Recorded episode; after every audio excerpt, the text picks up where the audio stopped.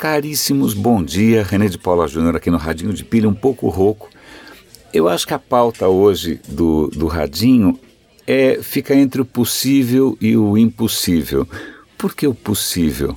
É, se a gente der uma olhada nos três prêmios Nobel, pelo menos os, os que eu vi até agora, né, o de medicina, o de química e o de física, é muito interessante porque, embora a gente volte e meia aqui no Radinho fale sobre matéria escura, astrofísica, né, as questões mais macro, mais colossais né, da, da, da, da ciência, esses três prêmios Nobel têm uma coisa em comum: a escala. Né? Quando a gente pega o, o de química agora, os caras estão conseguindo construir praticamente maquininhas, praticamente motores, praticamente elementinhos de máquina numa escala molecular. Os caras conseguem fazer praticamente um, um veículozinho, um elevador, uma coisinha, numa escala molecular. Isso é tão revolucionário que eles nem têm ideia direito do que dá para fazer isso, com isso. Dá para fazer o quê? Revolucionar a medicina, a maneira como os medicamentos interagem com, sei lá, com um tumor. Dá para eventualmente fazer um chip de computador na escala de átomos. Né? Aliás, eu, eu, uma das, eu vou dar link para algumas matérias aqui saiu hoje no Estadão, o cara comentando que cada vez que um bit num processador vira 0 ou 1, um, são bilhões de átomos envolvidos. Imagina se a gente conseguisse fazer isso apenas com, sei lá, uma dúzia. E ele realmente cita uma dúzia. Então, está um pouco vago, é claro, é, é, um trabalho ainda muito, muito de, de pesquisa de base, mas vamos pular agora até para a questão de física. Os caras de física estão numa área ainda mais esotérica e mais minúscula, pequenininha ainda, que são aqueles estados da matéria é, que são mudanças de fase no estado da matéria muito especial, muito raro, né, em uma, duas dimensões. De novo, um trabalho nas profundezas, na raiz mesmo é, da, do, da matéria, do nosso conhecimento sobre o pequeno, né, sobre as coisas mais delicadas. E isso pode sim ter desdobramentos para um computador quântico. Tal. A gente tá, são realmente coisas muito, muito, muito revolucionárias, mas cuja aplicação ainda talvez seja um pouco mais distante. O de medicina é também na escala minúscula. O cara está entendendo como que as células processam os restos de outras células, né? Quando uma célula morre, quando uma célula engole outra coisa, como é que ela digere isso e converte isso em aminoácidos e reaproveita tal. De novo, numa escala muito pequena que pode ser a chave até para entender algumas doenças como Alzheimer, Parkinson's.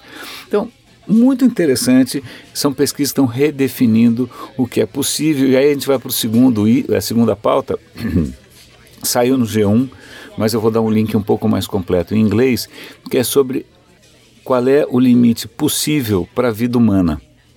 Por quê? Porque saiu na revista Nature um, um paper, um artigo, que dizia que por mais que a gente melhore a medicina, talvez não seja possível estender a vida humana além de algo como 122 anos, né, 120 anos mais ou menos.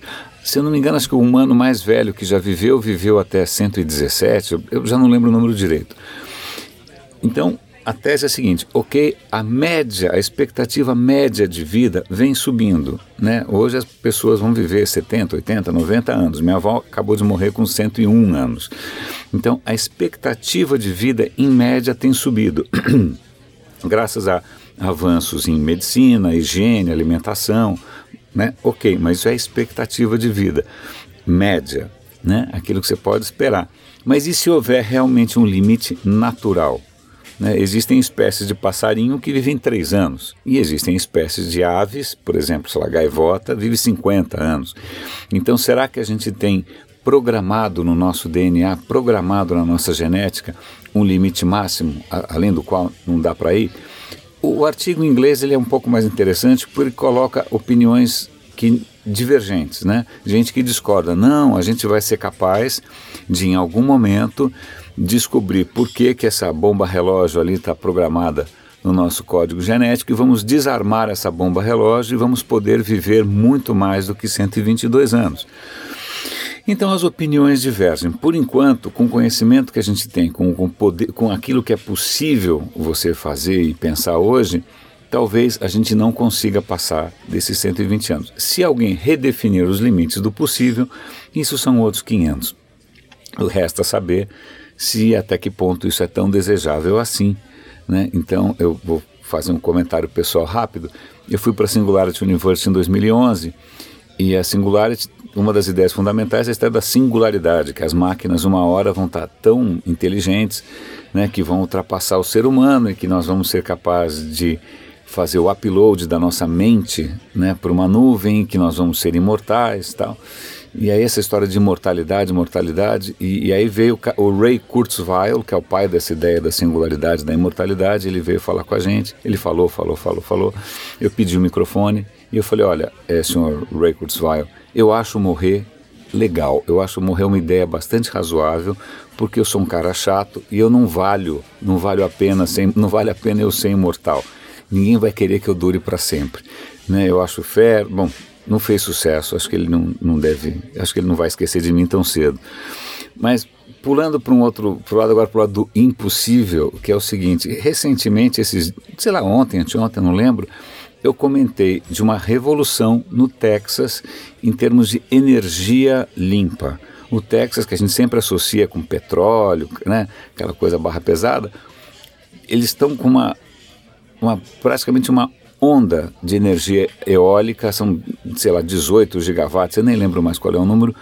E tudo isso por quê? Porque o Texas facilitou do ponto de vista jurídico, fiscal, etc. e tal, a criação de uma infraestrutura né, que absorve essa energia nova e faz com que isso seja possível. Pois bem, para fazer um contraponto, eu li hoje no Estadão, eu vou dar o link aqui, que 758 Vou repetir: 758 projetos de energia eólica, energia limpa, energia completamente né, limpinha, tranquila, tal, sem nenhum tipo de pegada, sem footprint, não vão sair do papel. Por quê? Porque o Brasil não tem a infraestrutura para escoar essa energia. A gente não tem a bendita infraestrutura que o Texas criou.